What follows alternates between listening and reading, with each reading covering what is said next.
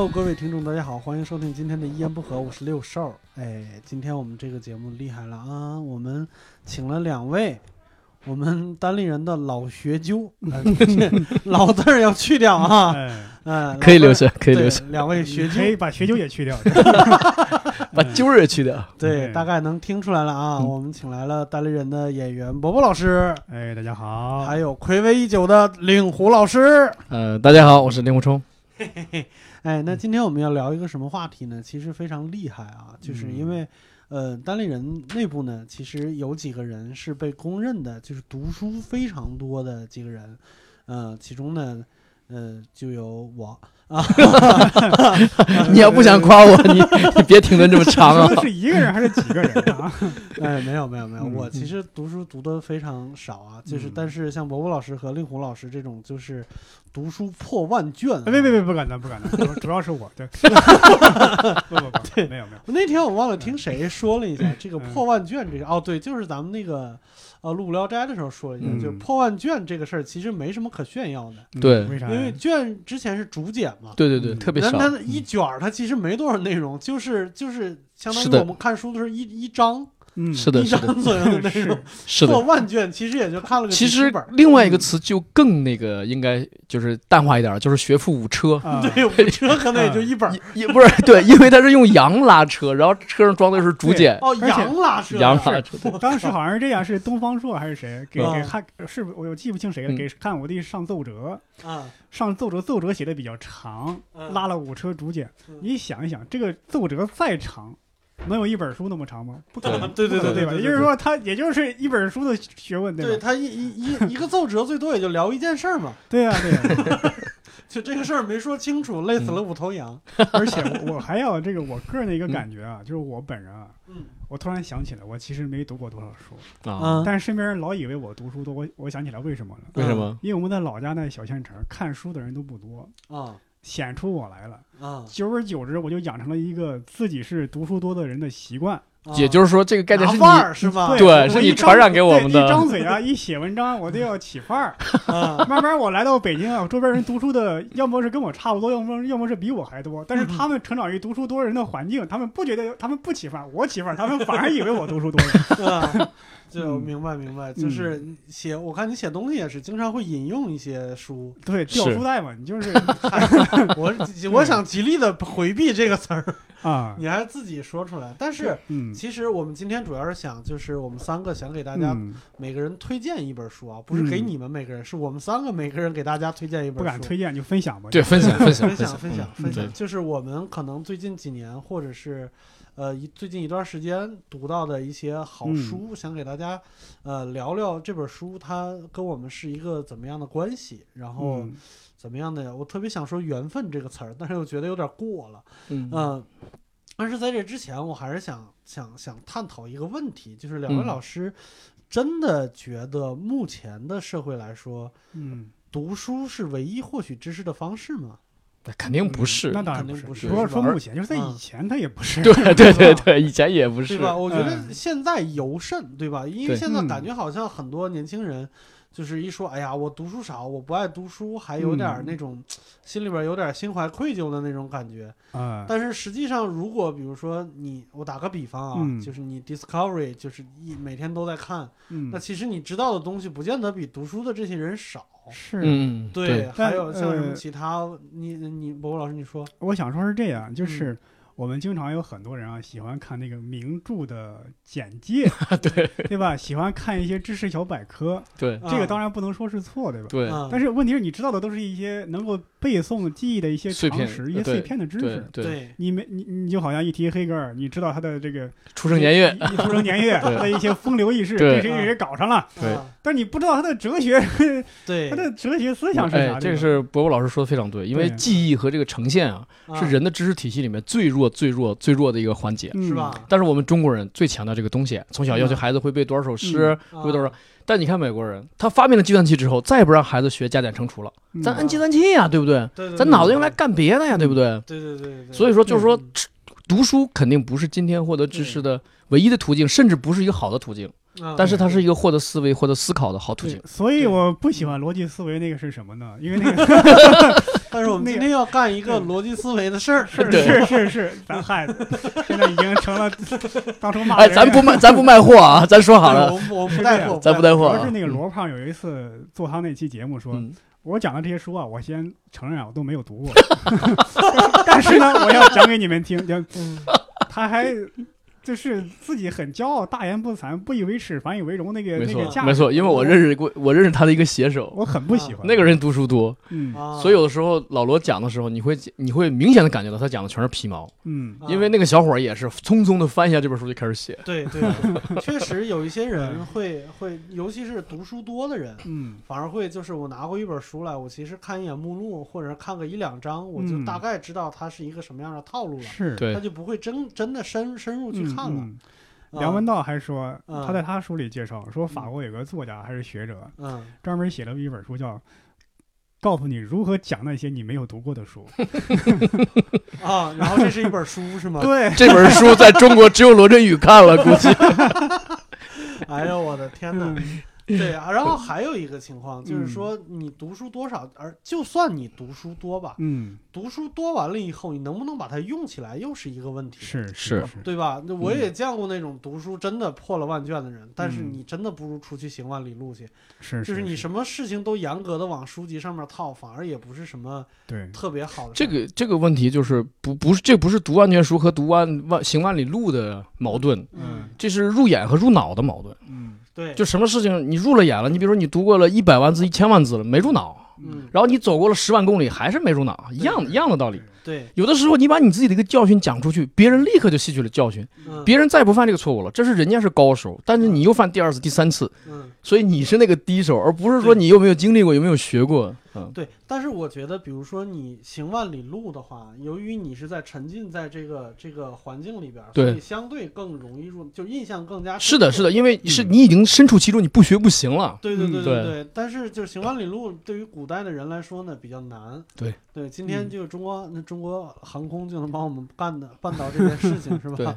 但嗯就是昨天我们就是在录《无聊斋》的时候，跟那嗯个黄志忠老师聊天儿，嗯他也说过一个问题，他说好多人就要我开书单呢，啊，就开很多很多书单，对，他不开这个书单的。理由说的，我觉得特别的有有道理。他说什么了？他说，就是你想没想过，这本书不可能世界上只有我一个人看过，嗯，对，肯定有很多很多人看过，为什么别人不推荐？但是为什么只有一个黄志忠呢？是 因为读书的人是我呀，哦，对吧？他 对。是因为读书的人是我，嗯。我把它用起来了，造就了现在的我。嗯，对，这个这个嗯。这个黄老师真厉害，因为这是我一个嗯。教训，这是他经验，但是我的教训，因为我嗯。之前特别喜欢给人开书单，是吧？特别喜欢给人推荐。嗯，因为我以前在出版社工作嘛，我们每个啊编辑是有看书任务的。我看完的书，我说：“哎，这个你看，这个特别好，嗯。这个是乔治·奥威尔，我最喜欢的那个啊英国作家了。这个女编辑，北大的文艺硕士毕业，嗯看了一张，给我退回来，说不好意思，看不下去。嗯啊，对对对对对，我不知道是他错还是我错。因为那个不是一个传统意义上的小说嘛，对对对正像一个政论小说了。没错，没错。我其实我推荐他看的第一本就是乔治·奥威尔的早期作品，就是《缅甸岁月》，已经算是啊比较好读的了，但他还是嗯他说还是说还是读不下去。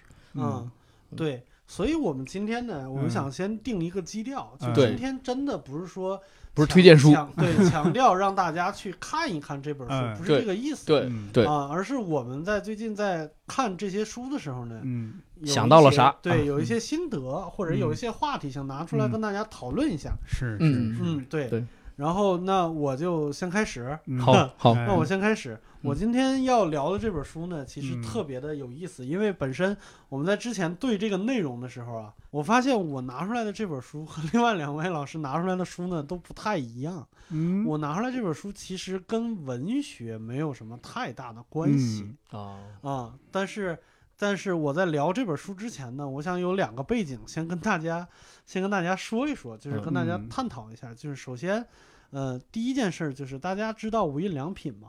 知道，这当然知道啊，嗯，就不是那个唱歌的无印良品了，就是我两个都知道。那你说我就知道俩无印良品了。啊，对，就是无印良品在嗯很久之前，呃，其实也不是太久，就有一个设计总监叫原研哉，嗯他本啊身是一个日本非常厉害的一个平面设计师，是，对，在呃，二零零五年前后吧，具体我不知道是哪一年了。就是中国引进了一本他的关于设计的一本著作，叫《嗯设计中的设计》。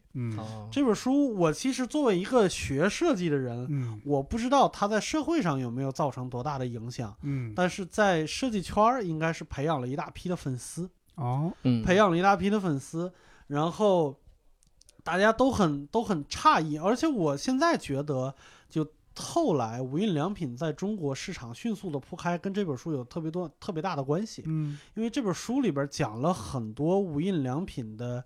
在商品设计上的用心的部分嗯。和巧思的部分和其嗯他的东西不一样的部分，嗯。比如说，它里边曾经提到过一个，就是，呃，在日本无印良品的呃店里边卖的盐嗯。是跟方糖一样的方块为啥呀？是为了能够精准的计量你每天的摄入摄入量摄入量。哦，对它这一块儿的那个那个重量是呃也均等的。嗯哦，对，还有无印良品那种很很很著名的设计，就是深泽之人那种，就是挂在墙上那种 CD 机，嗯，然后直接把 CD 往墙上一拍，下边有嗯个拉绳一拉就可以听了。这不是我们哦农村那电灯 吗？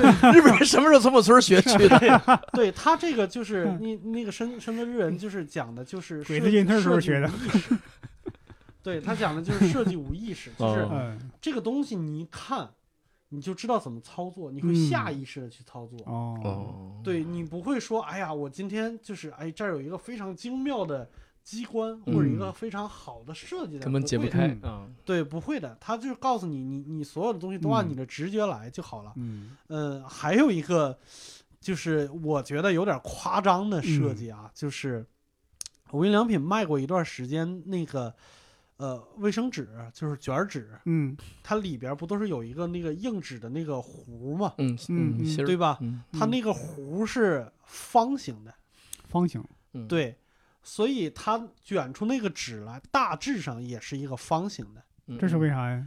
也是用按按量用，肯定啊，不是，这首先第一点，嗯方形的纸更便于储藏。哦，因为它在放的时候，方形比圆形更节省空间。对对对，对，啊，这是一点。第二个嗯。理由就特别扯了，嗯。特别扯，嗯。就是你我们在厕所里边用到那种最简易的那种，嗯。呃，放卷纸的那种那种挂在墙上的那啊个东西，其实就是一个棍儿，啊你把纸套在上面，上面有一个铁片儿，嗯。对。对吧？是忘了防止它变呃被被被被受潮。呃嗯。对被水淋湿，嗯然后你在拉那个东西的时候，你想，如果这东西它是方形的，你是不是拉一格，那个铁片就得弹起来一下？嗯是每弹，他说日本人是一个如心思如此细腻的民族，嗯以至于每次弹起来一下都会增加一次他的心理压力，然后从而达到节省纸的作用。就他让他想几次，让这个事情变得没那么容易，嗯大家就会少拉一点儿。嗯，不是少拉一点屎啊，是少拉几格纸。哎 没准也能起到相同的效果的。嗯，对，这个没准我就不拉了这个。对这个我我学印度人用手洗多好。没有对也可以学中国式，对去去敲门，去大妈那儿敲玻璃要纸，那个给的少。嗯。我是觉得有点过分了。嗯。但是就是聊这么多呢，就这本书在中国其实卖的非常非常好，嗯以至于产生了一个风潮，就是嗯中国有很多出版社开始效仿，引进一些呃，就是日本的著名的设计师嗯。的著作，嗯。哦，并且他们的封面设计效果都是一样的，嗯。就是白白的一本书，嗯。在书的左半边儿，就是用那种大个儿的黑体或者宋体写上这个书的名字，嗯，旁边儿就直接写上这个作者吗？书书的作者，嗯就看起来非常的简洁大方。嗯就是我我我我都想，这个营销手段实在是太卑鄙了，你知道吧？嗯因为他们引进的后来有很多很多的那个作者，甚至都不是艺术设计的，嗯他们可能开了一个设计类的相关公司。嗯，这本书是讲营销的，嗯啊，或者是这本书是讲工作方法论的。嗯比如说，我读过一本，其实那本书也非常好啊，叫呃佐藤可士和的超级整理术。嗯，你一听这个，它就跟设计没啥关系，但是他开的是一个设计公司，而且它嗯盈利效果非常好。嗯他讲的是企业管理，嗯，但是我也买了 你你说这个，我原来买过一本书叫《设计的语言》，啊！对对对对对对对，嗯呃，它主要梳理了一下各个设计的历史，说你看乔布斯这个 iPhone。啊对 iPhone 是这个 呃这个这个什么圆角矩形什么什么这个、呃、这种手机外形的设计，啊其实参照了这个勃朗兄弟一直往往上推，啊告诉你这个设计是一步一步演化过来的。啊我当时看着还挺受用，啊！但是听你这么一讲，这只不过一个大戏中的一个一个。对对对对对对对。嗯。然后我那段时间就是由于设计中的设计对我的震撼如此之大，嗯。所以我那段时间真的是见到这种封面的书我就买。啊。因为说实话，那会儿就零五年、零六年自己上网，其实最多也就玩游戏娱乐用，嗯。就是信息知道的没那么多，嗯。所以对日本那些设计师也没有那么的了解。嗯。然后，所以我就觉得这是一个好途好途径，嗯。然后我就开始买这种书，结果就买到了很多的，不能叫假设计师，嗯。是是这样的，我是平面设计，嗯，然后原研哉是平面设计，嗯。但是我买到了很多其他方面的设计的嗯。书，其中呢就包括我手上这本儿，这本书的作者叫维延吾，嗯，对，他是一个日本非常著名的建筑设计师。建筑对哦，建筑，对，呃然然后咱们来聊一下维维延吾这个人啊，嗨，就是合着你推荐的书不是设计中的设计，啊，不是，不是，但是跟嗯后边的内容有关系。我为什么嗯要聊一下那个呢？跟后边内容嗯有关系。维延吾这个人在日本是一个非常厉害的设计师，但是嗯，他呃，比起像什么学院派啊，嗯或者是在国际上那种获大奖的那种大型的、巨型的设计师，就是什么嗯设计大师、嗯建筑设计大师。你比如说，呃，日本一共拿拿建筑界的最高最高奖项的设计师一共有七个人，是七个人还是七座奖？应该不是七个人，嗯是是七个奖杯。嗯呃，文言武一个都没有，哦维延武一个都没有。嗯对，但是他的著作非常多。嗯而且他的设计在日本非常的流行，嗯他的公司、他的事务所在日本应该是最赚钱的。无冕之王可以说，嗯对对对对对，他是特别受到商界和客户的追捧。嗯对，然后这个人其实非常的厉害，这个人他早期在八十年代末的时候，在哥伦比亚大学嗯呃做过一年的研究员。然后这本书呢，就是写在八十年代末，就是由于那段时间他没有在日本社会里边儿，嗯然后才能够对日本社会稍微有一点点距离来观察，嗯来观察日本社会。所以我读过他两本书，嗯我以前对建筑一点儿了解都没有，我就嗯觉得房子嘛，嗯对它能代表什么东西呢？是它能有什么玄机呢？嗯除了那些，你像你跟我聊榫卯，我肯定是那那我我肯定是懂不了，是吧？那是工匠，什么是榫卯？榫卯结构嗯就是就是那个，木匠嗯，就是我们古代的木头的房子用呃没有钉子，没有胶水儿，哦，没有钉子，没有哦胶水，直接用那个木质结构卡上去。对对对，就是嗯那些木木质结构叫榫卯结构。嗯你嗯你跟我聊这些，我肯定是不懂，但是我觉得那是工匠的事儿，对吧？那是工匠的事儿，那不是一个设计师的事儿。嗯所以我对建筑一点了解都没有。但是后嗯来我才发现，就是建筑其实也是一个挺有意思的东西，就是嗯看了这两本书才发现的。比如说他另外一本书叫《副建筑》，副建筑里边就，呃，他我看了那个以后，我引发了我很多的思考。比如嗯说，就是你们有没有在呃长安街上溜达过？就是从天安门到国贸这一段儿嗯嗯啊，在从天安门到国贸这一段儿，你们走这一段儿的时候，有没有发现，就是这一趟街两边的建筑有一个大部分建筑啊，有一个共同的特征，什么特征？比较比较呃比较舒适是吗？对，嗯比较宏伟。对嗯比较宏伟，都是方方正正一个对巨大的一个立方体，嗯，对，是。然后也没有没有窗户，就是一个一个一个就并排的。嗯你说对，你这刚才丽红老师说的非常好，是嗯苏式不是俄式不，是俄式，嗯对，就是这个在在在建筑界里边有一个小名儿，嗯。这种建筑叫老大哥建筑。嗯，听着不是特别的好听。呃，倒不是，嗯。倒不是，因为这些建筑嗯确实是建国初期苏联帮我们盖的，苏联的那些建筑设计师过来嗯帮我们盖的，就是是。实用为主，嗯严肃为主。嗯。就是象征权力，象征着就是这个不可动摇的这个地位。哦。嗯。嗯、但是那些它不见得是不见得是什么政治建建筑啊，你比如说什么嗯。国际俱乐部什么那些的，它它就是一个酒店什么之类的，但是它象征这个地位。嗯。还有就是令狐老师是律师，嗯。你想没想过，就是咱们现在北京的大部分这种地区级的法院，咱们不聊，嗯。就是你想象中的嗯。法院应该是一个什么样的建筑？就是那种台阶儿特别高，是是是，对吧？是吧？对吧？有就有几根立的大柱子。对啊啊啊我房现在间挑高也特别高，我住，我不是现在不是住崇文门吗？嗯我路过一个建筑还没盖好呢，我一看嗯那么高的台阶，我说这肯定是机关单位的建筑，对吧？对公检法建筑。你们想过进门台阶这件事儿吗？严格来说，他如果盖一个房子，从使用的角度上来讲，嗯这个台阶一点儿用都没有是，还还有害，啊 不。仅对，没什么用，不费劲嘛？那对对，但是嗯这个台阶儿给你的就是让你费劲的感觉。就是这样。你在你站在建筑物下边，你要嗯抬头看这个建筑，嗯就是它比你威严，嗯它比你严肃。嗯，你要进到这个房子里边，你要上到很多的台阶，嗯是你要你要进这个建筑物之前的仪式感。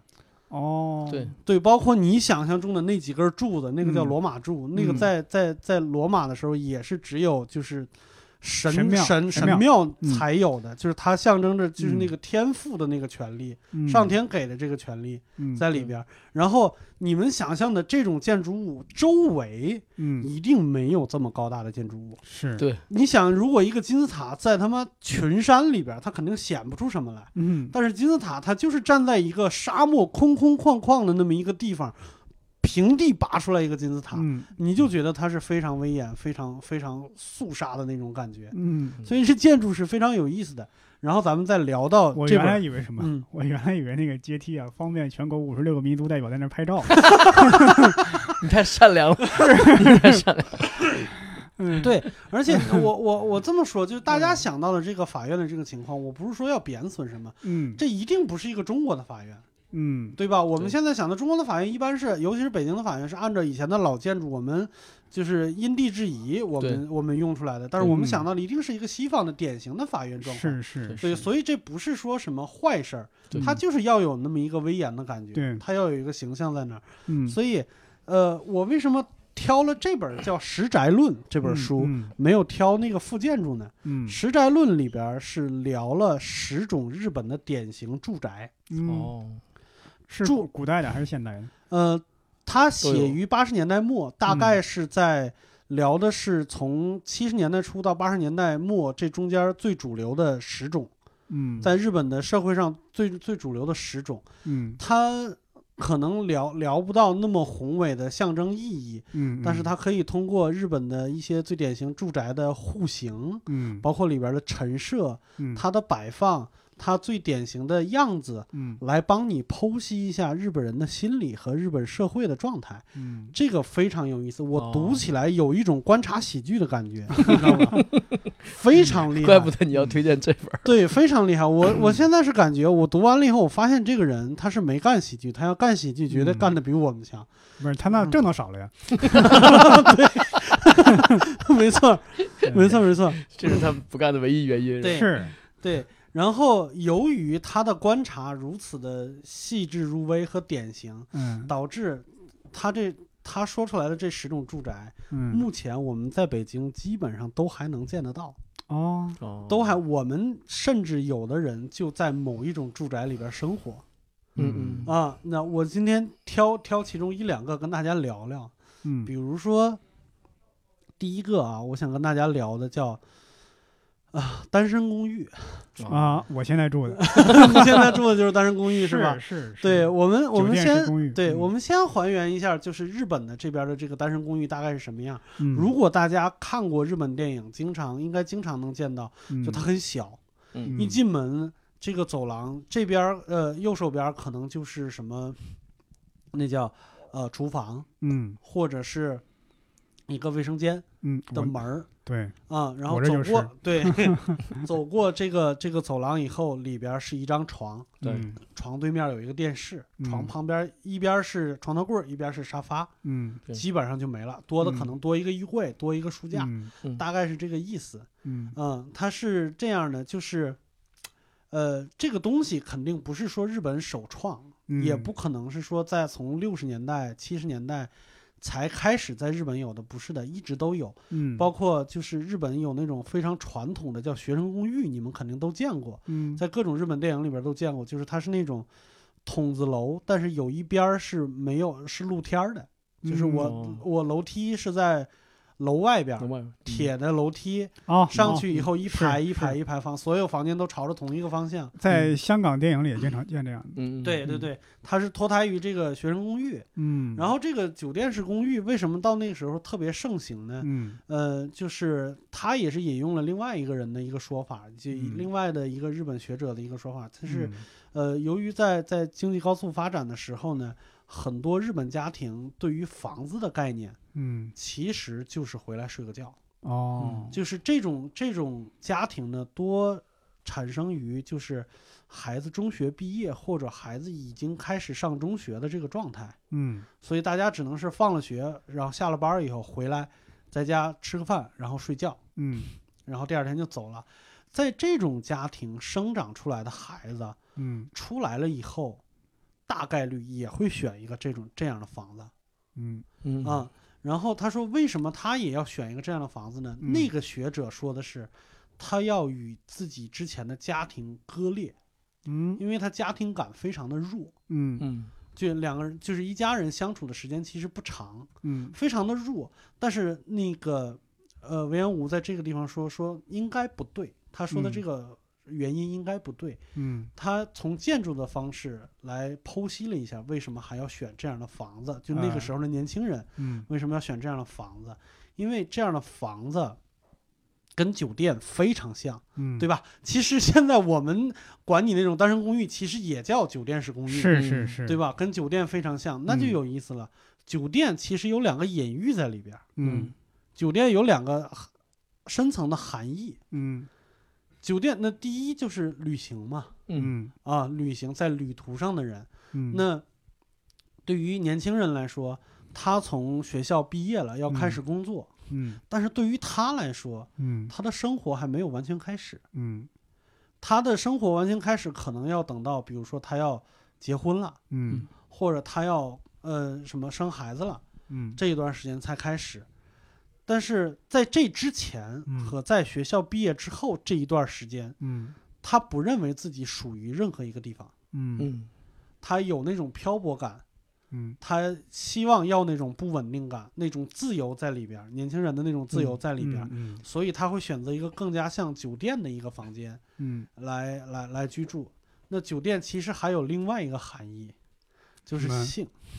哦，对，因为你这个你要说这个我就不困了啊，合着你困了，没有，这个非常好理解，是吧？我们现在你看，我们现在聊开房这件事情，嗯，基本上就是在指代这件事儿，对是吧？是不可能说，哎，我那天和谁去开房了，我不可能理解成我们俩去那儿打了一晚上扑克，不可能啊。斗地主啊对还差一个，啊，对，基本上就是在聊这件事儿。嗯所以，呃，在一个人他在那个自由的那个状态下，他是需要有一些关于呃性方面的一些自由感在里边儿。他可嗯能、有可能在这里边住住了那么长时间，可能一个对象都没有。嗯，但是他怎么说我呢？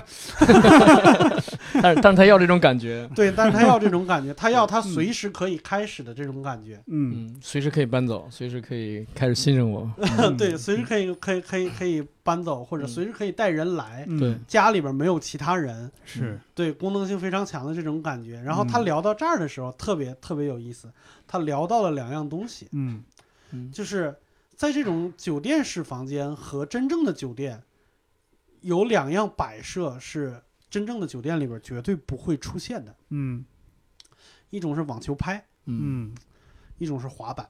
哦，嗯，就是这个我不我不能说，就是说在中国也这样啊，嗯。就是那啊，这个时候我还要说一下，嗯。这个我们聊的是他对日本社会的一个观察，很有可能跟现在中国类似，但是你不要反推，尤其是如果你是日本的留学生，你不能说，哎呀，我我家里边也摆着这个，但是不是这个意思，这就变成算命了，好不好？我们不是说通过你家里的陈设猜你是一个什么样的人对，我们是通过一个观察对嗯，来聊这件事儿。我没看过这本书，但是我瞎猜啊。嗯。其实嗯它的这个滑板和这个网球拍呢，嗯，是指在这间非常非常像酒店的房间里，嗯。也有专属于你个人的东西，因为嗯纯酒店是没有的。嗯，我觉得可以这么理解，可以这样扩大。对。对。或者是因为滑板和网球拍基本也是年轻人玩的东西，对对对对对尤其对是学生对，经常玩这又对，就是专属于这些年轻人的。嗯对，对。你们两个猜的都很对，嗯嗯。但是再往下猜一层，嗯。嗯再往下猜一层，为什么是滑板和网球拍？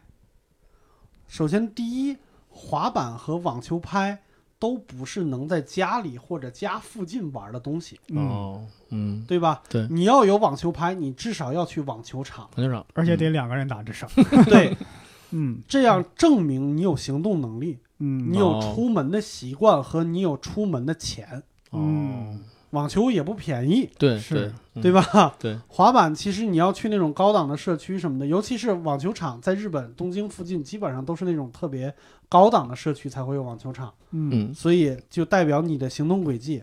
嗯，还有一个就是，滑板和网球拍是为数不太多的可以男女共用的运动项目。哎，对对对，哎，踢足球、嗯打篮球，这个我想到了，，对，对，这个是不太可能的。嗯所以你在如果你你想你领了一个异性来你家，他发现你家里边挂了一个网球拍，可能就多了一些社交的可能性。说，嗯哎呀，你也打网球啊，我们回去。要不咱俩打网球去吧，别在家了。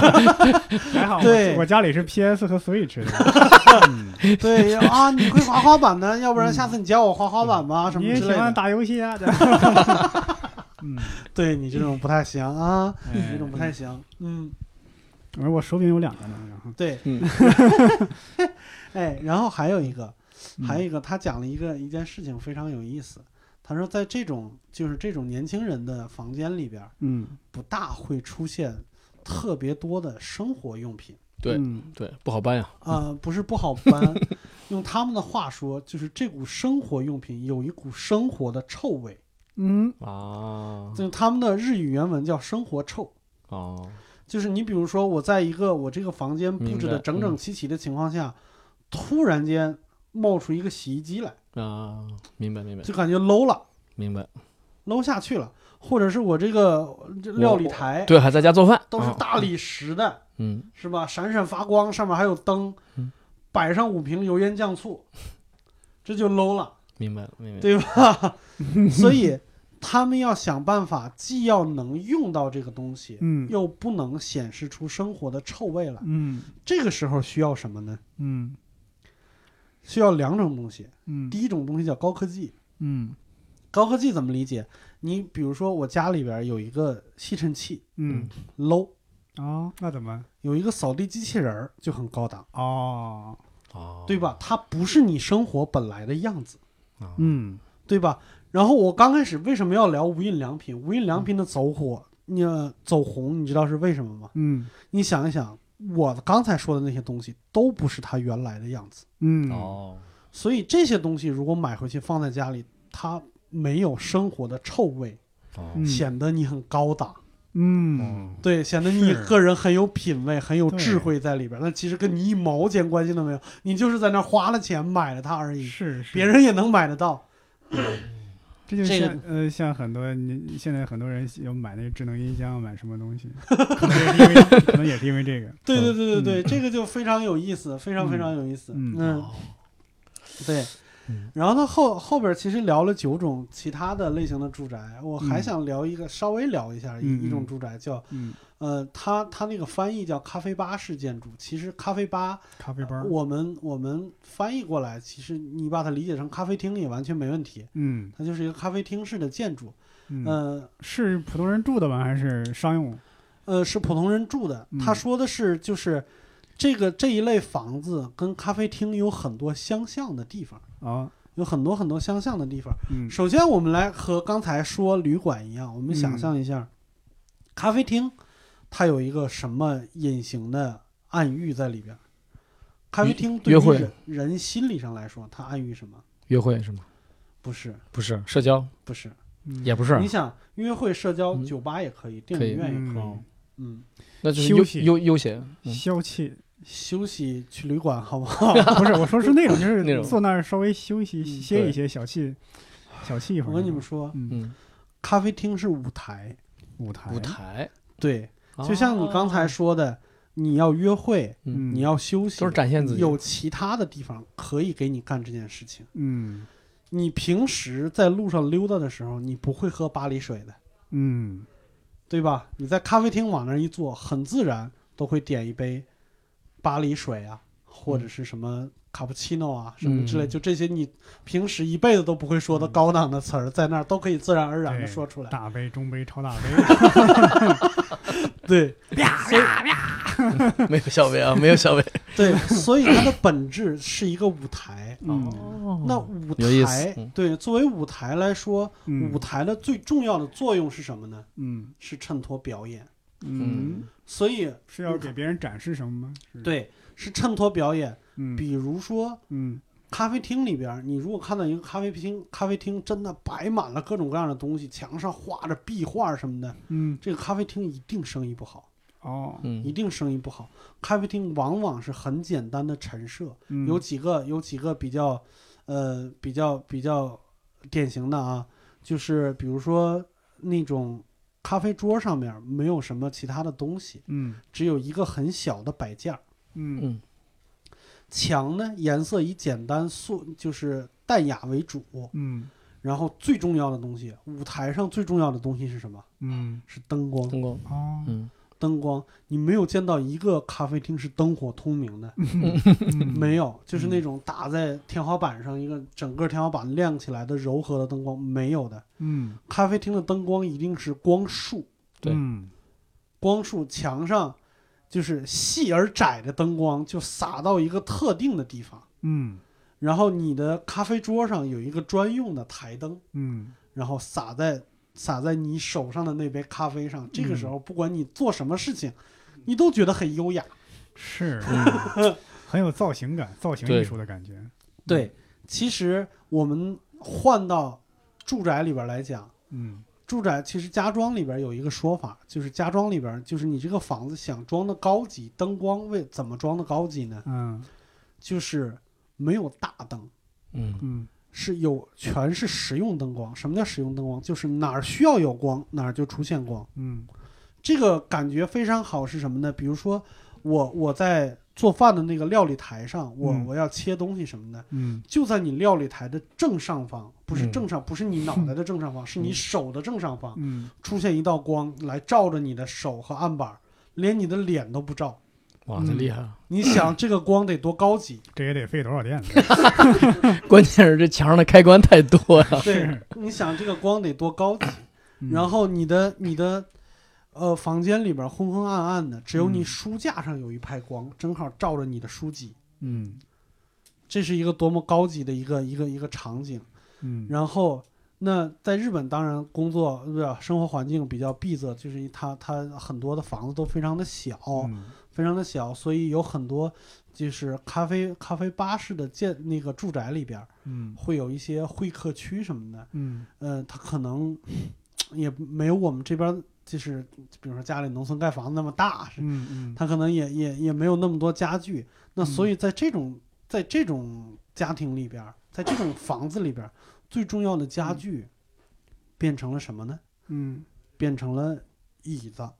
哦，往往在这种建筑里边，花钱最多的地方是椅子，嗯它可以是沙发，嗯它可以是其他的东西。为什么呢？我们换到刚才的舞台理论上来讲，特别有意思。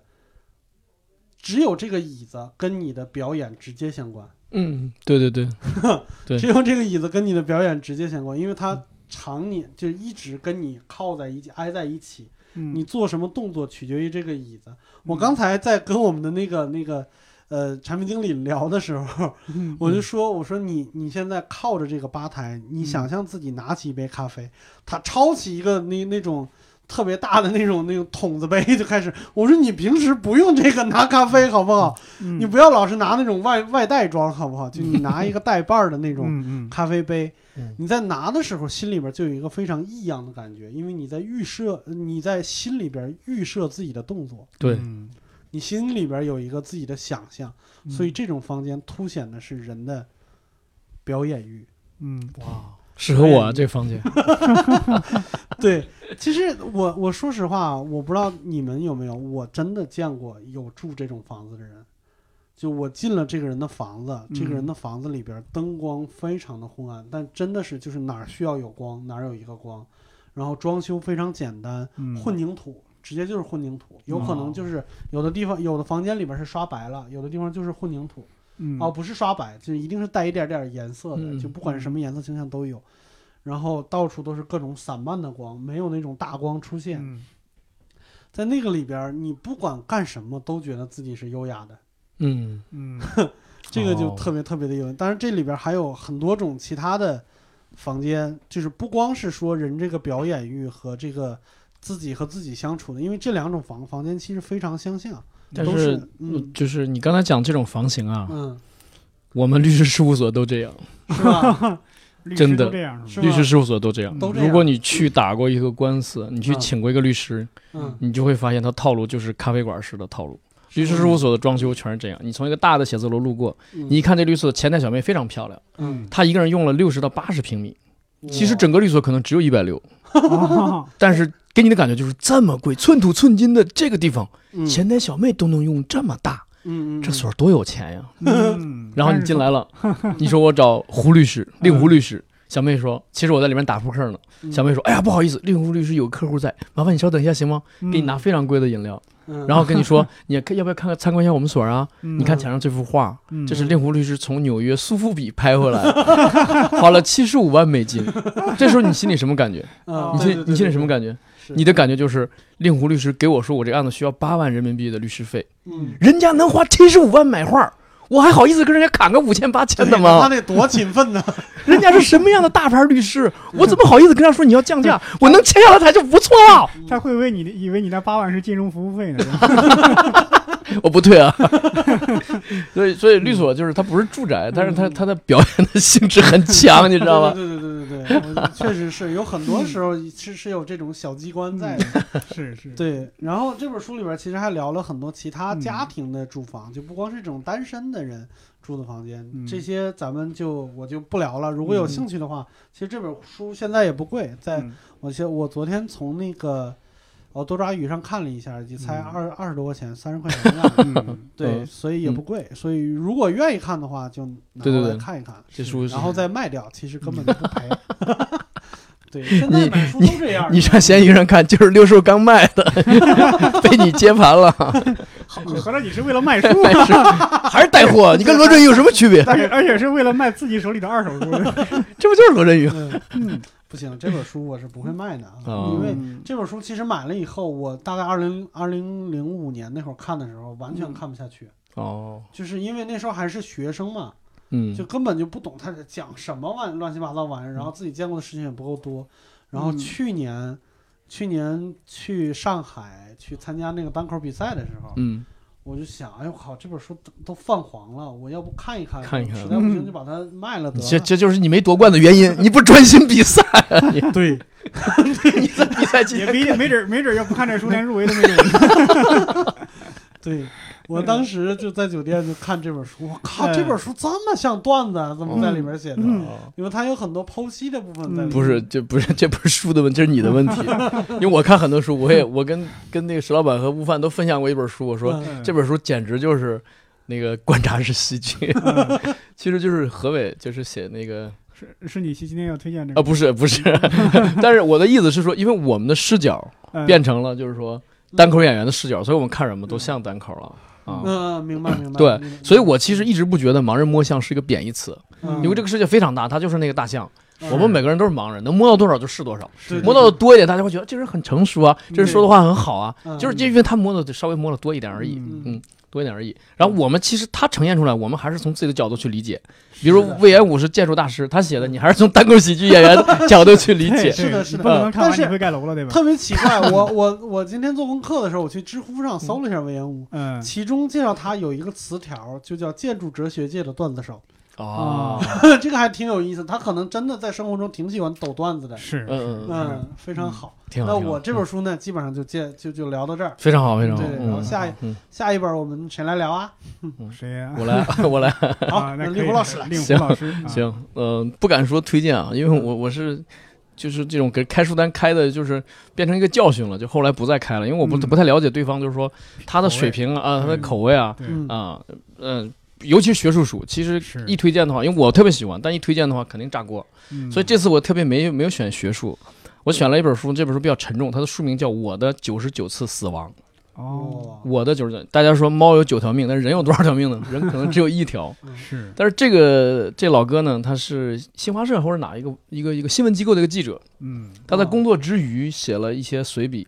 嗯呃，他的这个文章结集呢，就就叫《我的九十九次死亡》。他其实写了九十九个逝去的人，嗯逝去的人。他这个人呢，出生在陕南的一个农村，嗯是一个陕西汉子。大家都知道陕西人比较粗糙啊，嗯然后陕派文学也是这样，但是嗯他的这个东西呈现出来也是特别原始、特别粗糙、嗯特别的直接，但是给人特别震撼。就是如果说你跟我 PK 文笔，说啊令狐这本书我觉得文笔特别不好，嗯你可以这么说，我甚至我都想这么说，啊，对，我没有觉得他文笔好，嗯一点都没觉得，嗯但我就觉得这个事情也可能我年龄也到位了，就是，呃，这个事情比较扎我的心，而我读的时候呢，恰恰也在我在北京比较就是比较黑暗、比较人生比较那个那比较低低谷的 啊低谷期，低谷期，然后嗯呃用一天多的时间把它看完，嗯看完之后呢，我突然一下就想起来，我在日记里写到了钱穆先生的一句话，嗯。他说我朋友的死亡不是他的死亡，嗯。而是我的死亡，嗯。因为他的死亡呢，他就定格了，嗯。但是呢，他死亡我对他的这个印象呢就减了一分，嗯。所以呢他已经定格了，但是我的印象越来越减，每死亡一个人我就减一分，所以就是朋友的死亡不是他的死亡，，而是我的死亡。原来在哪本书，在那个《漫长的告别》里边，那本书就说过，说一声再见就是死去一点点的。呃，对对对，然后这个陕西大汉呢，他就回想起了他活到四四十岁左右吧，前后吧，就是他能想起来的九十九个已经逝去的人，这怎么死的他都记下来了。嗯然后我就觉得这个是很值得，因为呃前年流行那个电影叫什么来？就 Coco，就原名叫 Coco，我们叫呃寻梦寻梦环游记它其实中外是相通的，你发现没有？是那个墨西哥人他那个理论就是说，你死亡三次就是物理上死亡嗯啊，就是你是肉体没有了。然后那个入葬了，对，但最后一次死亡呢是在这个世界上没有一个人记起你，对没有人记得你。对，所以我就觉得这个作者袁凌这个这个大哥呢，他真的是表面上是一个粗糙的西北汉子，嗯实际上他是一个很深情的人。嗯嗯，就是他没有，就是说已经逝去的逝者，有的跟我根本八竿子打不着，打不上什么关系。嗯但是我知道他没了，嗯。我内心当中我能为他做什么呢？一个文人能做什么呢？嗯。嗯，我写个小文章，说一下他这个事儿，嗯，就是我觉得这已经功德无量了，嗯。对。就代表着这个世界上，就假设还有那个世界的话，这九十九个人在那边的话，感觉到说，在这个世界上，我不管有没有亲人，嗯。还有一个写字的，我不能说他是文学家啊、嗯大师啊，还有一个写者，一个 writer，嗯。还记得我，还把我写出来了。是。对我，所以我觉得，呃，这个人，因为人嘛，人其实活一个情，对人跟动物不一样，就活在情，所以人就是说，我们大家交往新朋友的时候，一定会考察一下他对情是怎么理解的。是嗯是，有时候我们会刻意的给人出一个陷阱，出个问题，就是说你跟你父母关系怎么样，你你跟他们打电话，你你们嗯怎么沟通什么的。如果他说我跟我爸妈都断绝联系了，然后我跟你相处，咱俩像亲兄弟那样相处，你就会觉得后背发冷，你会觉得这个情不真。嗯啊、所以有时候你看，我也不认识这个作者，但是我们看一些书的时候呢，实际上就在透过这个纸在了解他的人、他的经历、他对这个世界的理解。你包括《史记》，就是说，呃，他写完到现在已经两千多年了，嗯。嗯我们看完还能知道司马迁是什么样的人，嗯还能理解他为什么就是说遭这么大的祸，对。嗯那么苟且的活着去去写这本书对，能理解 不就不就为这本书吗？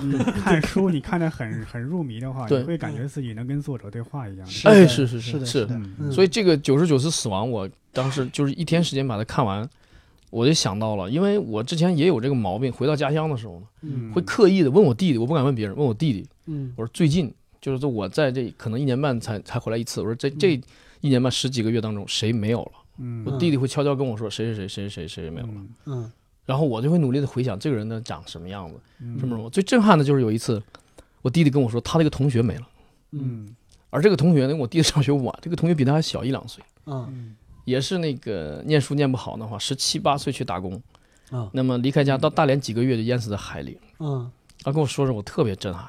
嗯对我其实，在看这本书之前，我曾经想过，就是说，呃，类似想法，嗯，就是我身边的逝者，我能不能用笔一一纪念嗯记录一下他们？嗯所以我在这个这个旧书店看见这本书的时候，我一翻目录，然后毫不犹豫的买下来了。其实我知道它文笔很粗糙，嗯，但买下来了。然后我现在还有逛书店的习惯，包括嗯我在想在网上下单的书，我很少有直接下单了，嗯我都跑到书店去看看它。啊，如果说挺喜欢的啊，对，嗯挺喜欢的，价钱也差不多，我当时现场就买了。嗯如果感觉网上还是能省一些的话呢，我会回家再下单。所以我几乎很少，因为我书太多了，我我我负担太累了，太重了。对我现在快两千本书，我就搬家的话啊太累，对所以嗯所以我现在买就很谨慎了。是嗯嗯，今年我我几乎每年会买五十到八十本书。哇，嗯，然后今年一九年我刻意的要求自己，到现在才买了三本。一一九年不会不会那什么了。五年呃，不会超标了五年前，四年前第一次见令狐老师，说自嗯己读过一千五百七十三本书，四年后还是这个数。四年没看书，因为你们老说人丑就要多读书啊。我一看，我一照镜子，发现我不够了，我不用了。但我有一个感觉，就是嗯这个这个书的内容，你刚刚一说嗯，我想起是是是是那个谁，梁启超说说中国的历史就是帝王将相之家谱，啊，对，嗯就没有人写过普通人的事儿。没错没错，对我觉得有这样一本书能够记载自己身边的人，就普通人的事儿，他也不是什么英雄，也没有做过什么惊天动地的事儿，但是就是记了一个普通人的一个情感，一个一个。嗯，没错没错。其实这个才是最真挚的。你比如说，他讲到他书里讲到，呃，一个农村妇女生了四个孩子，但是好吃懒做，嗯什么都不干，嗯天天在家里就是趴在鸡窝门口，鸡下了一个蛋，她拿进屋立刻就煮了吃。嗯但是农村养鸡呢，有一种叫引窝蛋，就是在鸡窝里放一个蛋，放一个蛋，对，嗯鸡会特容易下蛋。嗯啊，这个这个这个娘们儿有一天实在忍不住了，把这个引窝蛋也吃了。嗯然后丈夫回到家之后呢，发现引窝蛋没有了，这个丈夫就做了一件事儿，嗯就喝了敌敌畏了。他觉得日子已经没法过了，啊啊，没法过了。最后一根稻草，呃，对。嗯然后家里其实穷的已经完全不行了，但四个孩子，这个女人立刻就改嫁了，抱着最小的走了，把三个未成年的扔在家里。嗯嗯其实这个这当时那篇文章呢写的还不是这个父亲和敌敌畏，嗯而写的是这个跟他同龄的这个孩子，三兄妹三兄弟嗯互相就是照顾着长大了。跟他同龄的这个孩子呢，就因为就是说家庭条件太困难，一直在矿里打工，得了尘肺病。然后他回到家的时候呢，这个这个朋友要爬很高的山坡才能来看他，因为尘肺病患者呼吸不容易，嗯。所以就是很难很难走到他家跟他聊聊。嗯。后来去世了，他就其实他是纪念这个人，就是这个孩子从小就是这么苦。嗯。对，嗯。而且尤其是他妈妈在改嫁之后呢，第二个丈夫后来也去世了，嗯。然后呢，他妈妈没人养呢，他们三兄弟就就对这事有分歧，其中一个还觉得既然是亲娘嘛，总嗯。总归老了还是要养老的，还是把他接回来。嗯他说接回来之后发现他妈妈真的是改了，就是嗯带孙子什么挺勤快的，也不再好吃懒做，也不再好逸恶劳了。嗯嗯但是这个朋友还是年纪轻轻就没了。嗯嗯哇，这篇文章主要写的是朋友。嗯，你说这个，因为一个鸡吃了一个鸡蛋就死，这个我们老家有一个类似的故事，是什么呢？大概是是文革时期还是什么自然灾害时期？我们当地人都拿它当一个笑话讲。我小时候也跟着笑，但想想其实挺可悲的。就是一对夫妻也是生活特别艰难，可能烙了四张饼吃。刚开始夫妻俩一人吃了一张，嗯，然后这个丈夫说：“我吃个饼卷饼吧，把剩下两张都一块吃。”饼卷饼 对吧？然后他媳妇儿一看就哭着就跑了，然后从此就也不知道跑哪儿去了，就离了是吧？可能是回娘家了，也可能是去什么地方。就哦那这个这个个故事就是还是个悲剧。我同学家是个喜剧，同学父母亲也是家庭条件不太好。嗯。有一天包说包点饺子给俩嗯。两个孩子吃，嗯。我同学跟他弟弟放学回来，看见爸妈包完了煮完了之后，嗯。两人吵起来了，嗯。嗯。大吵，妈妈就拍着桌子骂吼，爸爸端起了一盘饺子，举得高高的举过头顶，如果摔到地上的话呢，饺子也烂了，嗯盘子也烂了。嗯嗯但是他爸举起来之后，沉默了五秒钟，嗯，把饺子倒在地上，把盘子慢慢的放回桌上，舍不得摔这个盘。是有时候你有感觉，就是人要是发怒，也真的也需要本钱。对对是这样的，摔东西的时候都得捡便宜的摔。是是是对我嗯有一段时间就是，我我曾经一零年的时候就是自己创过业，也不算创业，那时候其实嗯就是跟人合伙干了个小饭店、外卖店。嗯那个时候就是有的时候跟我因为特别忙嘛，嗯特别忙，然后所以大家脾气都不是特别好。那个时候嗯如果跟我媳妇儿，呃，干点什么事儿吵起来，有的时候真的特别想发火摔东西的时候，找了半天找不到要摔的东西，特别生气，就自己把自己激着了，你知道吗？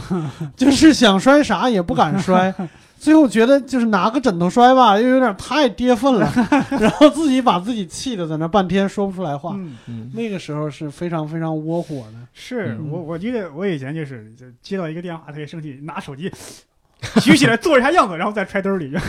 对，对你刚才说农村里面，其实嗯我们家嗯。也有一个类似的事儿，但是那也是个喜剧，那就是我们家的事儿，嗯。那就是我们家的事儿，就是我爷爷的爸爸和老丈人啊。嗯这俩人在一块儿喝酒，嗯。嗯俩人喝酒呢，酒有，菜没有，嗯然后俩老头呢拿了一个腌鸡蛋，就一个腌鸡蛋，嗯在顶上开了一个洞，然后哎呀，每人拿一根筷筷子子，去蘸，就是往里捅一下，然后对嗦了一下筷子，喝一口酒。就是蘸啊，对，然后那个他老丈人呢，嗯。就是嗦了一下筷子，开始跟他聊，聊了一会儿没喝酒，然后又又又又蘸了一下那个鸡蛋，又嗦了一下筷子，然后我我爷爷他爸就急了，我祖爷爷就急了，说你他妈不齁的慌吗？你你说这我们老家有一种喝酒是怎么喝呢？嗯。就是拿一根用就是用纯盐水腌的那种长的青椒，嗯。哦然后用夹咬一根青椒丝儿，然后喝一口酒。哦，有时候一一斤酒喝完了，才吃了半根青椒。嗯，还有就是这这都是日常的无奈啊，对对对，是是是，还有就是我我我应该是我爸的姥姥。嗯我爸的姥姥那时候就是在家里边熬了一锅小米粥。您说这都是清末的事儿吧？民国时期的吧？你你你听我说，你就知道什么时候了。熬了一锅小米粥，刚熬好还没喝呢，嗯。外边开始跑，所有人都开始跑，嗯。鬼子来了，喊鬼子来了。嗯。老太太真行，小脚老太太弄了一个小铁桶，开始一勺一勺往桶里边崴这个粥。嗯。拎着拎着粥跑的，对，旁边人说：“你要快跑啊！你要这那不行，啊。这粥不能不能倒。嗯。哦，结果呢，他拎着这一桶粥在那跑，嗯。从后边过来一看见，一脚把他踹到路边去了，嗯。然然后那个粥也打了。嗯。但是我不知道是因为把把真的是运气好还是怎么着，嗯。其实日本是日本人那时候是追上人可能会开枪的，嗯。也可能会上刀的，但是嗯。在他在在在我爸他姥姥这儿。啥也没干，就是把他踹到路边的沟里去了，嗯。哦，就是把粥给踹倒了而已。嗯，但是就这件事儿基本上骂了一辈子。基本上相当于帮了他一把呗。对对对，有点这个意思，有点这个意思。哦对，你说这个我们 我们老家有一个事儿是怎么着呢？就是嗯听见枪响，一群人跑，嗯结果村长出来了，把这嗯人骂了一顿，说那是已经六十年代了，嗯，是后边民兵打靶呢，以为是鬼子来了。对吧 但是你可见当时那个人对鬼子来了怕种记忆，对对对怕恐惧，能对持续到战争已经结束几十年，还对恐惧。对对，所以枪响就有恐惧。是所以我觉得就是刚才伯伯也说，就是说老写帝王将相，对，是。嗯。就是普通人的生活吧，其实其实更值得写。是，但是这个作者他是选的角度就是比较的比较沉重一点，反正他选的就是最后嗯。就是，其实这是九十九十九种不同的死法，嗯。九十九种不同的遗言，嗯。也是我觉得怎么说呢？说的再大一点，就是对这个世界不能说不能说告别了，是九十九种的失望，嗯。真可以这么说。嗯，但是他都记录下来了，我觉得其实不止这九十九种吧，应该还有嗯。更多是嗯。啊、所以就是还是。这也是他值得一看的一个理由，就是说我们可以嗯。呃沿着他这条路再往下走，再嗯。有想法的话都可以写。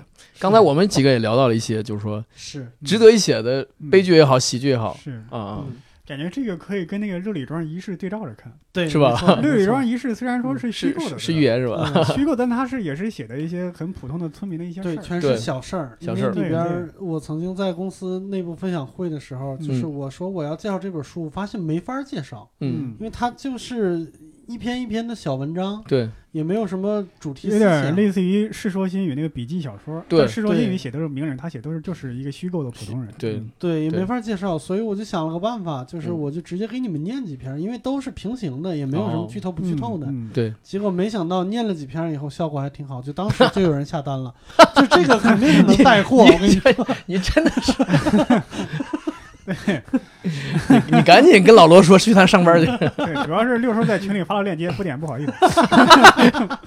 你推荐返点是三成是吧？我我听说百分之三十是哪有那么高？炸出来了。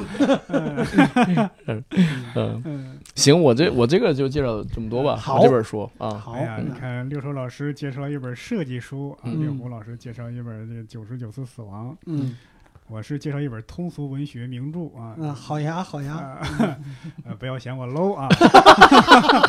哎，我就没说出来呃。嗯，这个书啊，可能在很多喜欢通俗文学、科幻小说的人，可能是赫赫有名，嗯叫《光明王》。光明哦，光明王，然后作者叫泽拉兹尼，是在嗯美国很有名的一个科幻小说家。嗯，呃，不认识他。嗨，你见过？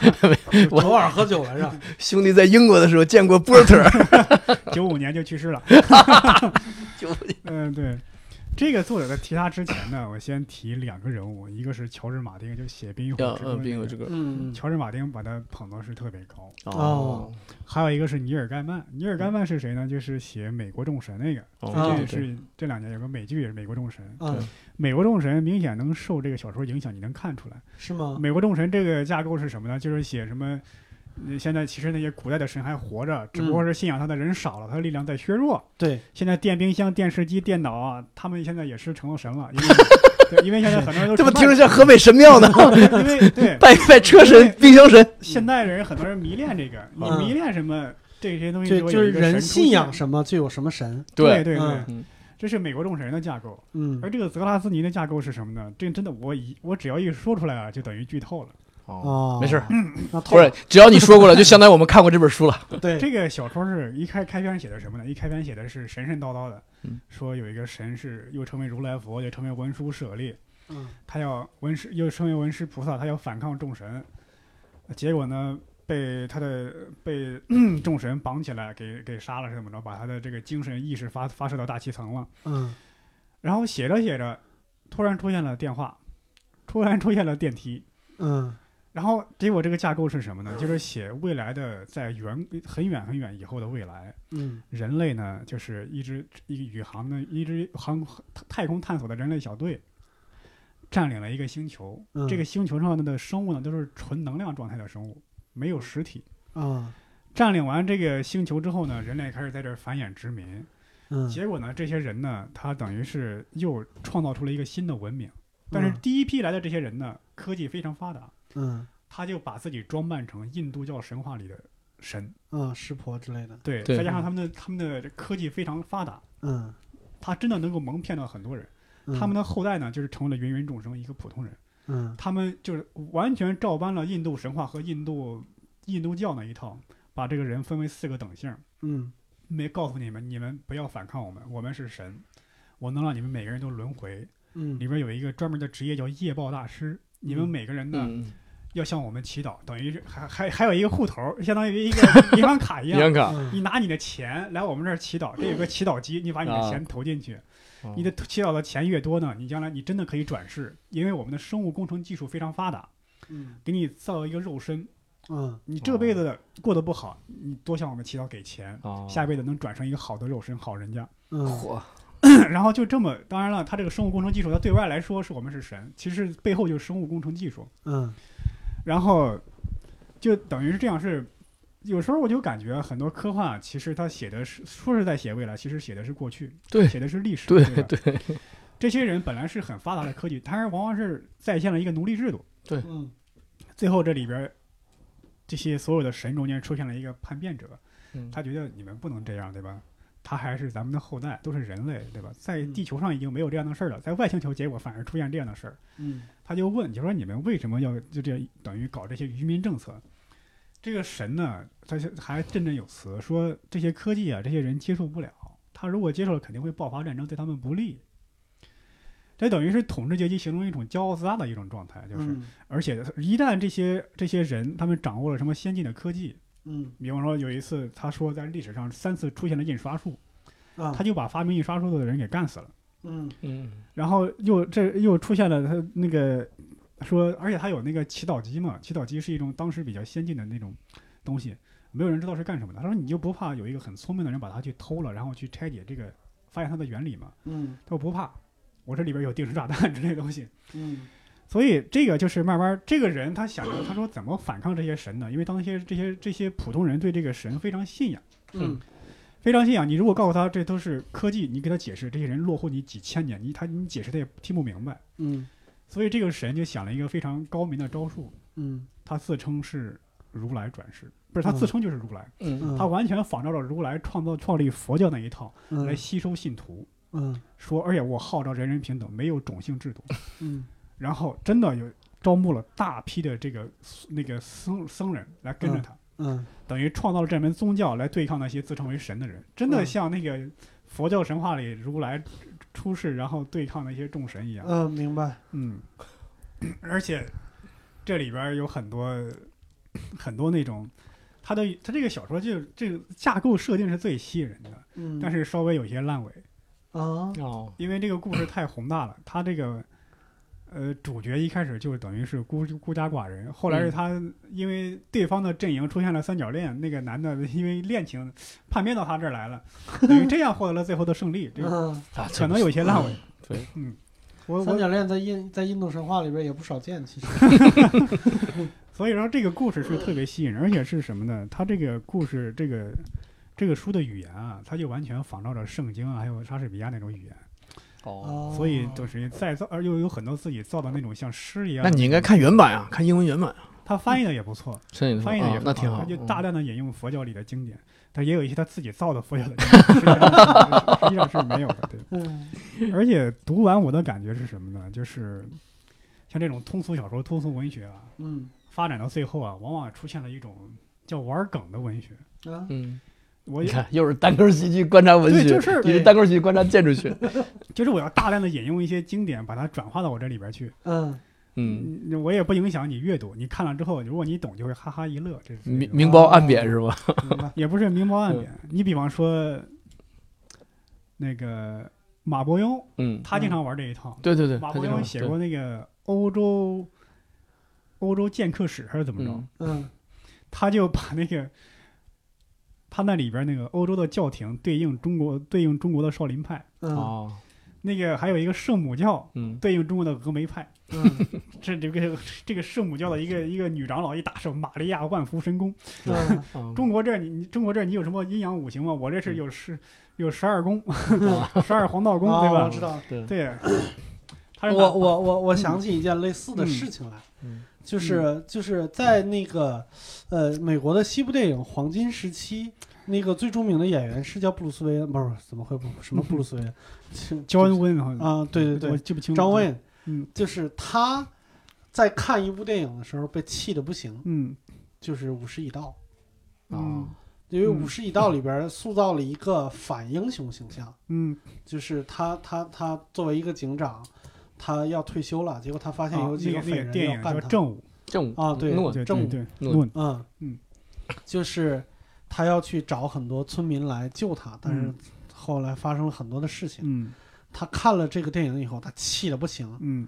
他就觉得，因为他演了一辈子老西部英雄嘛，嗯。就是那种老白人，就是开枪特别快，什么嗯。那种那种高高大的形象，嗯。他受不了这样的结构，就好像你演了一辈子金庸，嗯，然后突然间发现有一个大侠，就是人品非常差，就这种感觉一样。嗯。而且那一年就是这个正午的这个主角拿最佳奥斯卡电影还是最嗯。奥斯卡最佳男演员的时候，嗯。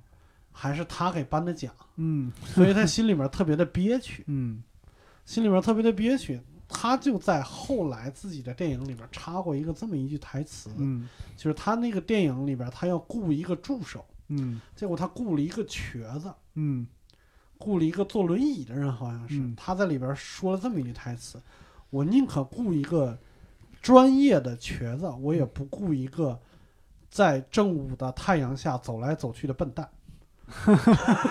因为那个 那个电影是反西部片，”等啊于，是，对，对那个正午嗯是反西部片，嗯，所所以以这个他演这个传统西部片，他就很愤怒，对吧？对对对对对，嗯大概这就是那种玩梗的，嗯嗯所以我就感觉这个泽拉兹尼是嗯对通俗文学影响很大，就对嗯对那个那个那个什么，对那个西方的科幻还有奇幻小说，嗯，因为原来在他之前呢，很多人写科幻小说写都是什么那种嗯。硬科幻，嗯，往往有大量的技术术语。嗯。他这里边没有，往往是宗教神话，因为他就说我们不能只是把这个科技当成科幻，这个宗、嗯。这个社会学、宗教学、心理学也可以是科幻的。是的，哦是的，人文科幻，对嗯。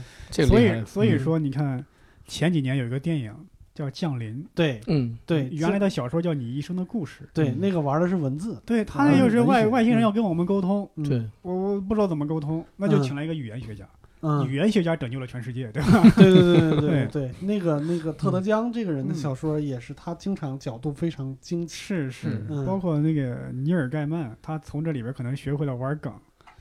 尼尔盖曼写过一篇小说短篇，叫《绿色的研究》，嗯，就是针对福尔摩斯那个写字的研究。哦，他写的是什么呢？就写我是一个咨询侦探，跟福尔摩斯一样的咨询嗯侦探。有些人说皇室成员被杀了，要叫去要我去现场侦查一下，结果嗯发现墙上有绿字写着。这个结尾是什么呢？结尾凶手我知道是谁，但我可能抓他有些困难。嗯结尾告诉我，我告诉你我是谁，我是莫里亚蒂教授。哦，他是这样反着写的，对吧？嗯凶手是福尔摩斯和华生，哦，是嗯，这样写的。这个读到最后真的是有一种 这这个听你说的不用读到最后了，对 知道结果了。啊，没事，这是一个短篇剧透也可以。对，嗯，以上就是对这个泽拉兹尼一些相关的介绍，嗯，还有这个小说《光明王》，哦，哦，推荐大家对科幻或者奇幻，嗯对开脑洞感兴趣的人读一下，对吧？好呀，好呀，好。那我们刚才聊了这么多呢，我们其实也有一个想法，我们会从中间呢摘出一些我们觉得比较好的地方，从我们公司找一个嗓音条件比我们三个要好一些的同事 来给大家读一下这本书。还有人比我嗓音好呢。不就是我吗？对哎，真的是臭不要脸！啊，就来读一下这本书啊，让大家领略一下，好不好？嗯，那要不就是我们就专心的听书。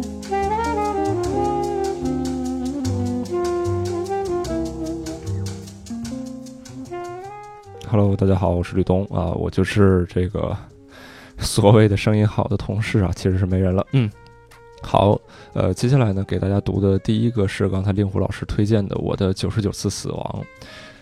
这篇呢是选自其中一个章节，叫“私娃子”，私生的私，呃，娃娃的娃，孩子的子，就是私生子的这个一个方言吧。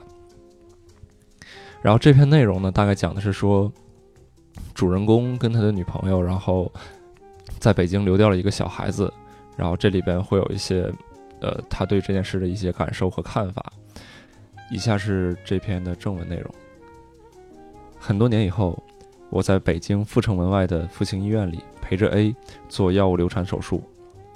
医院二楼走廊的地面是淡蓝色的，有一股消过毒的药水味儿，这使 A 感到安慰。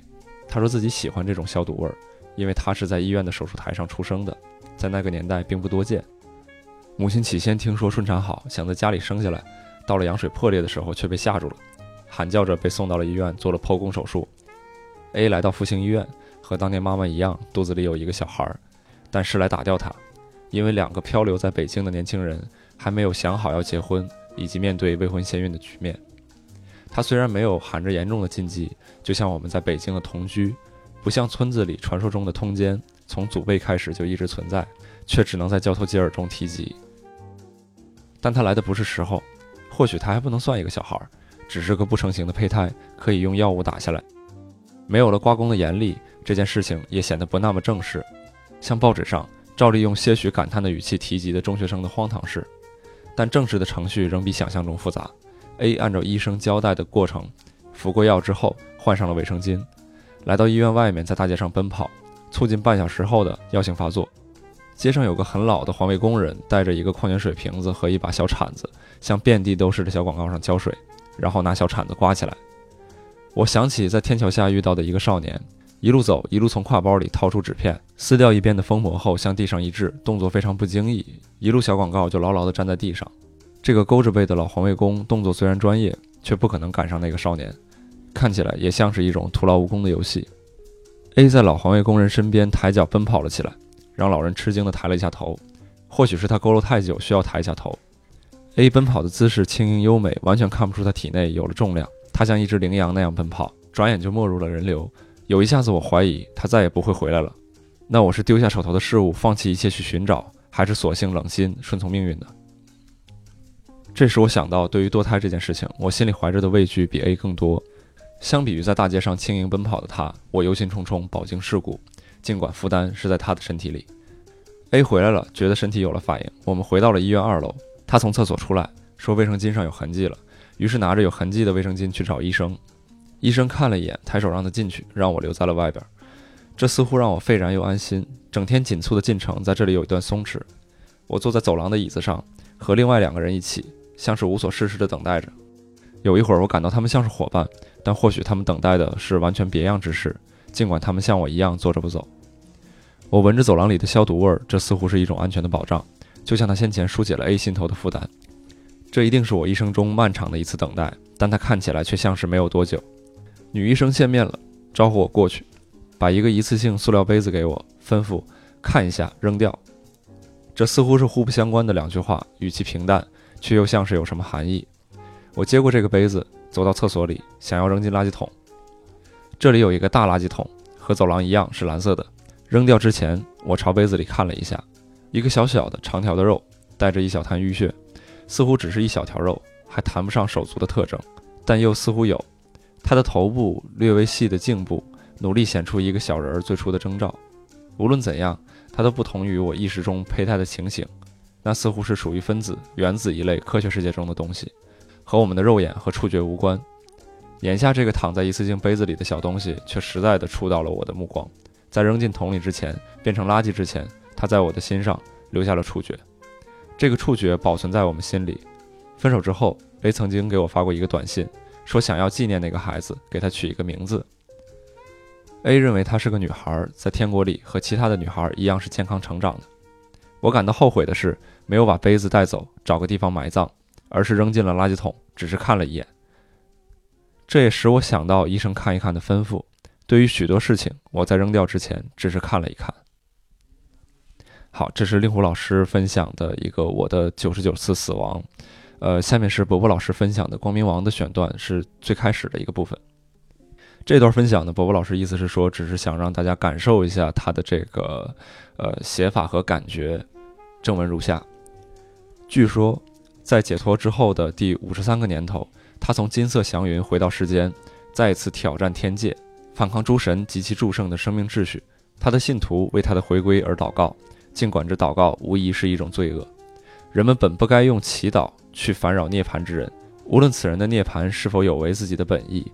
然而，身着藏红花色僧袍的人依旧祈祷着，祈祷那手持利剑的文殊师利能够再次回到他们中间。人们都说菩萨听到了。彼等诸漏尽，亦不贪饮食，空无相解脱，是彼所行径，如鸟游虚空，踪迹不可得。法句经九十三，这是伯伯老师选的一个光明王的一个开头，然后下面是六寿老师的实斋论，然后他挑选出的是一个实斋论的一个文库版后续。啊，正文是这样的，这也是随着时间的推移自己才发现的事实。这本书不过是一种捏造，也就是一种假想，跟日本的住宅与住宅有关的现实没有任何关系，所以作者才自负地认为这本书能够跨越时间，永久地保留下去。日本有十个阶层，各个阶层都有自己固有的住宅风格，这些不过是作者虚构出来的。实际上，日本是不存在这种阶层的，日本的房子也都差不多，且比较散漫。不过，对于阶层的欲望显然是存在的，对住宅空间的清新热情。并不是由对于功能美真实的欲望滋生出来的，而是基于对阶层的欲望而产生的。这种对于不成熟阶层的欲望，就好比是对不成熟幼儿的性爱，只能变成一种怪诞的东西。很多的日本人在自我中膨胀，在无限接近这种幻想的过程中，开始感受到了欲望的性质本身以及它的庞大。所以，我认为《实在论》这样关于阶层的假想是可以读的。对于那些抱着非假想态度去读，到头来扑了空的读者。我表示深深的歉意，魏延武。